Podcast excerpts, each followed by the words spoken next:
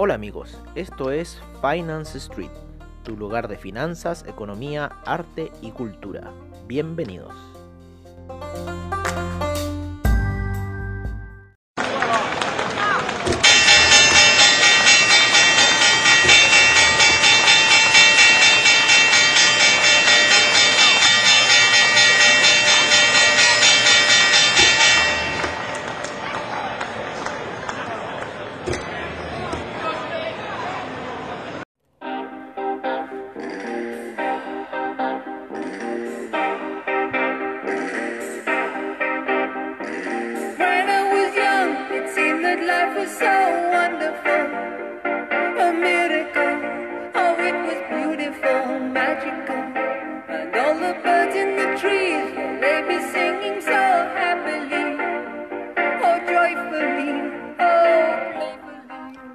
Amigos de Finance Street, amigos de Comunidad Traders. ¿Cómo están el día de hoy? Aquí empezando con The Logical Song de Supertramp.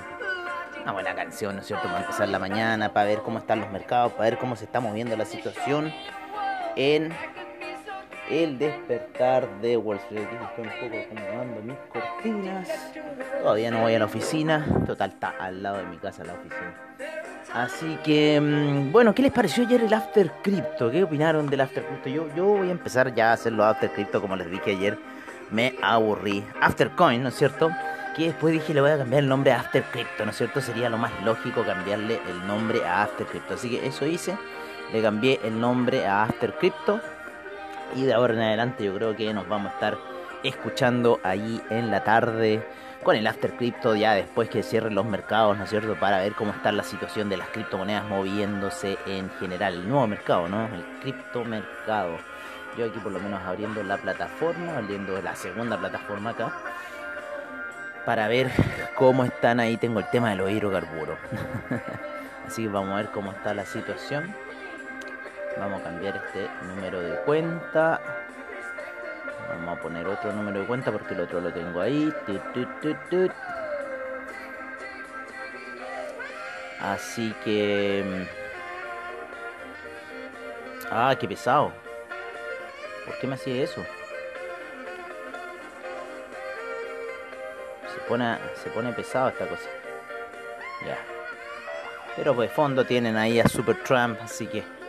Super Trump, ¿qué hace? ¿Qué habrá sido Trump? Oye, eh, hablemos ya entonces de cosas técnicas si les interesa a ustedes. Mira, yo estoy viendo por lo menos aquí una figura de hombro, cabeza, hombro en el oro que está terminando el segundo hombro, compadre.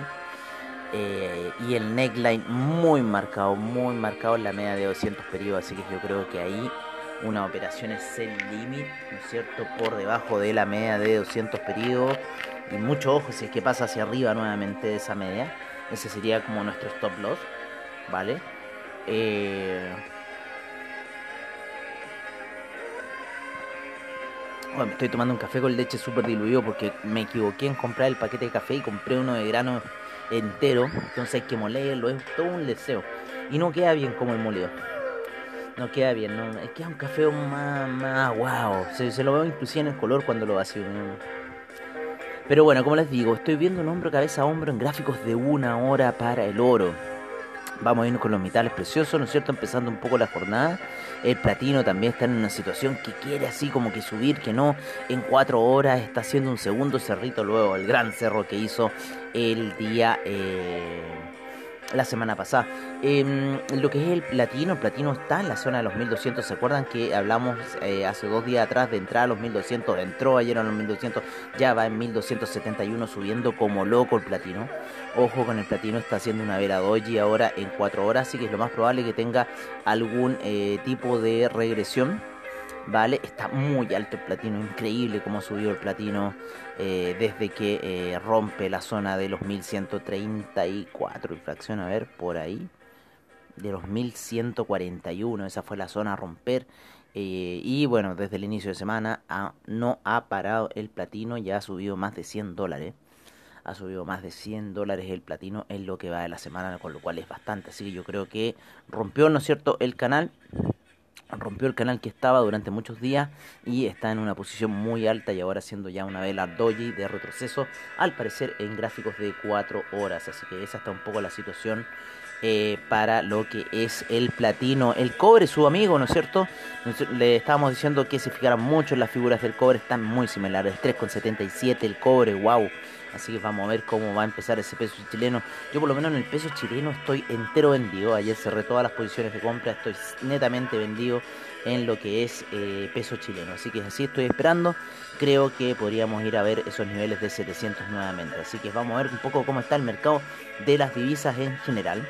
¿No es cierto? Con un euro en 1.212, la libra en 1.382, el dólar australiano en 0.773, el neozelandés 0.722, el yen en 104.75. Por fin a los chicos de Duple Trade le está dando resultado esa venta en yen que tenían ahí bastante colgado. vamos a ver acá ahora en la plataforma.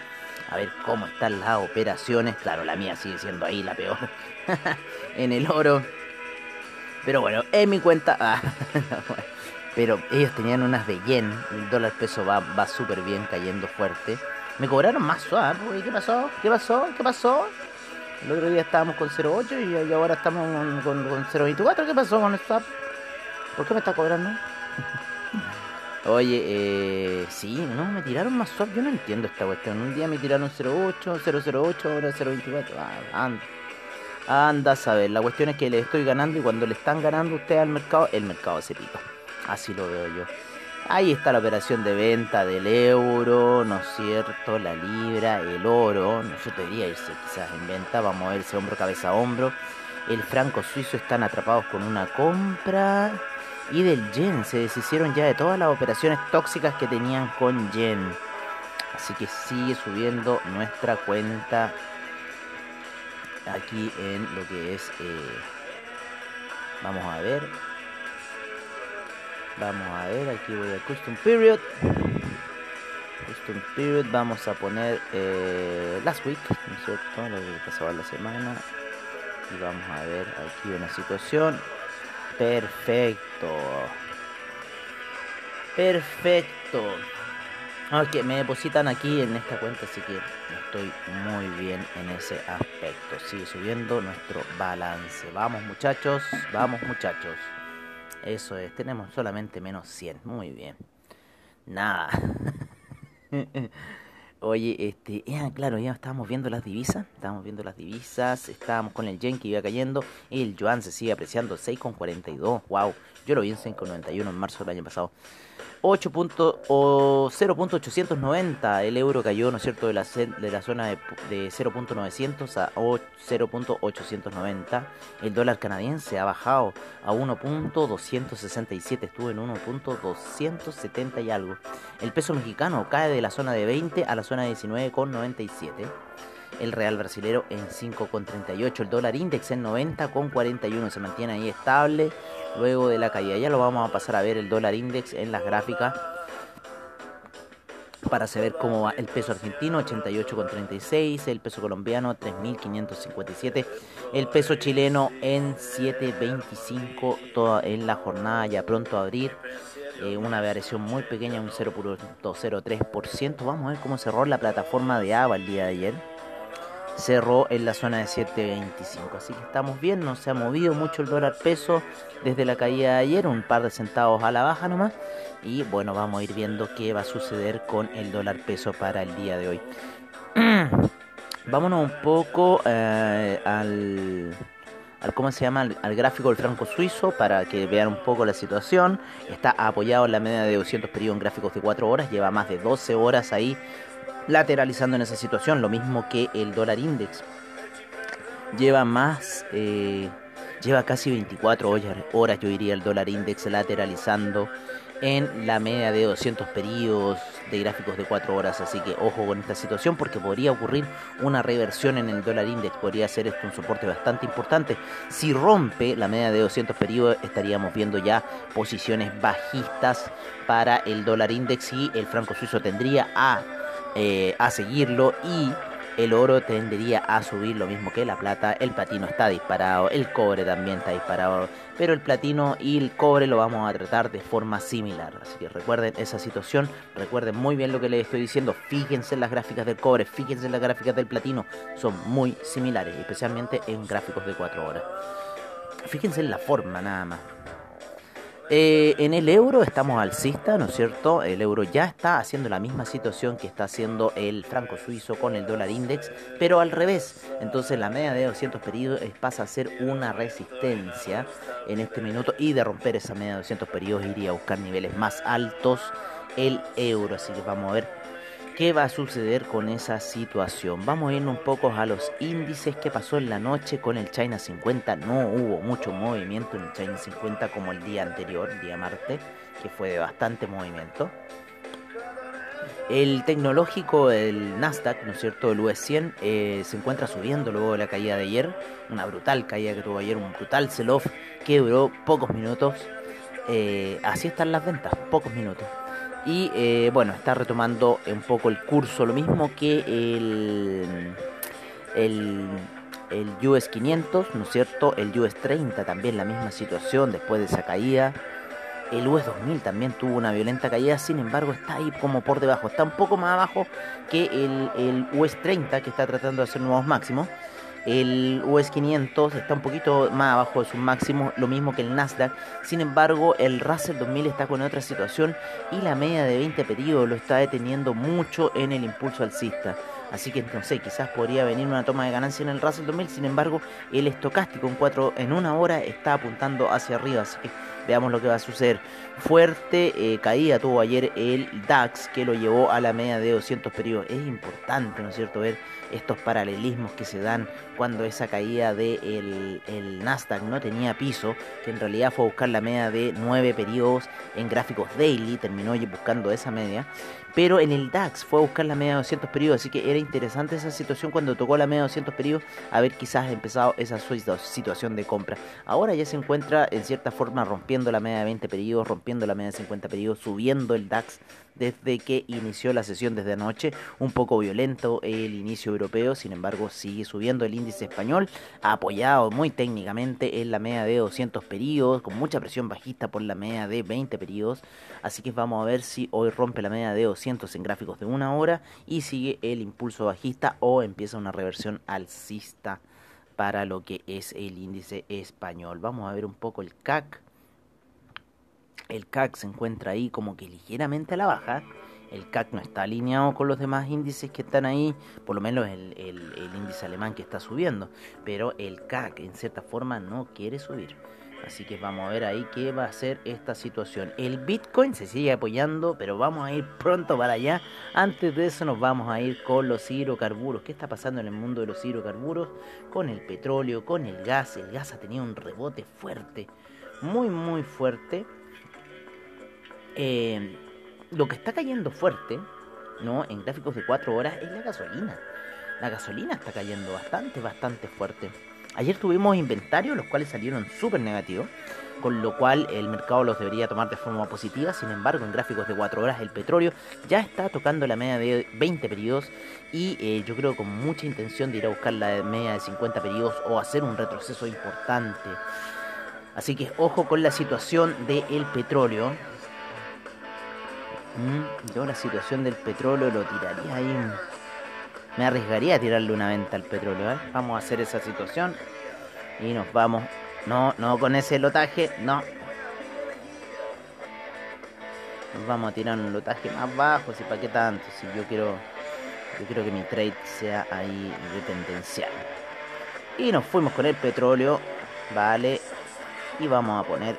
Vamos a fijar stop loss por encima de esa vela en a ver eso los más grandes está en 58.89 esos son casi 7 dólares. Y vamos a dejarte un stop loss bien bien bien para arriba. Y eh, en primera instancia te vamos a ir a buscar aquí la media de 50 periodos ¿no es cierto? a la baja. Dejamos el stop loss en el punto más alto que ha tenido el petróleo que ha sido la zona de casi los 59 Y estamos ahora en la zona de 58 con 19 vendidos en petróleo. Así que esa es un poco nuestra operación de ahora. Estamos siguiendo un poco los pasos de la gasolina, que ya está bajo la media de 50 periodos y quiere ir a atacar la media de 200 periodos. El petróleo para calefacción todavía está muy tentativo, subió mucho, subió igual que el petróleo, así que yo pondría unas ventas en el petróleo de calefacción también. Em, el gas natural, ¿no es cierto? El gas natural en este minuto eh, está subiendo luego del rebote de ayer, gran rebote que se pega al gas natural. No alcanza a llegar a la media de 200, se lo pega antes. Así que igual la media de 200 ya está indicando que está haciendo al parecer un soporte para la gráfica, pero estamos llegando al final del invierno, por lo menos en Europa, en Estados Unidos, situaciones así. Así que yo creo que esto debería en cierta forma eh, caer, el precio del, gas debiera caer a largo plazo. Así que vamos a ver lo que va a suceder ahí. Empecemos con el café. ¿No es cierto? El café a la baja, ¿no es cierto? ¿Se acuerdan lo que veníamos diciendo? Que las medias móviles estaban pegando mucho en esa vibración y empezó a la baja. E inclusive ayer se generó un gap del impulso bajista que eh, le dieron al café, ¿no es cierto? Eh, había empezado, como le decimos, ya a la baja porque la media de 20 periodos venía arrastrando a la gráfica en una hora. Eso es como por lo general, como siempre lo veo.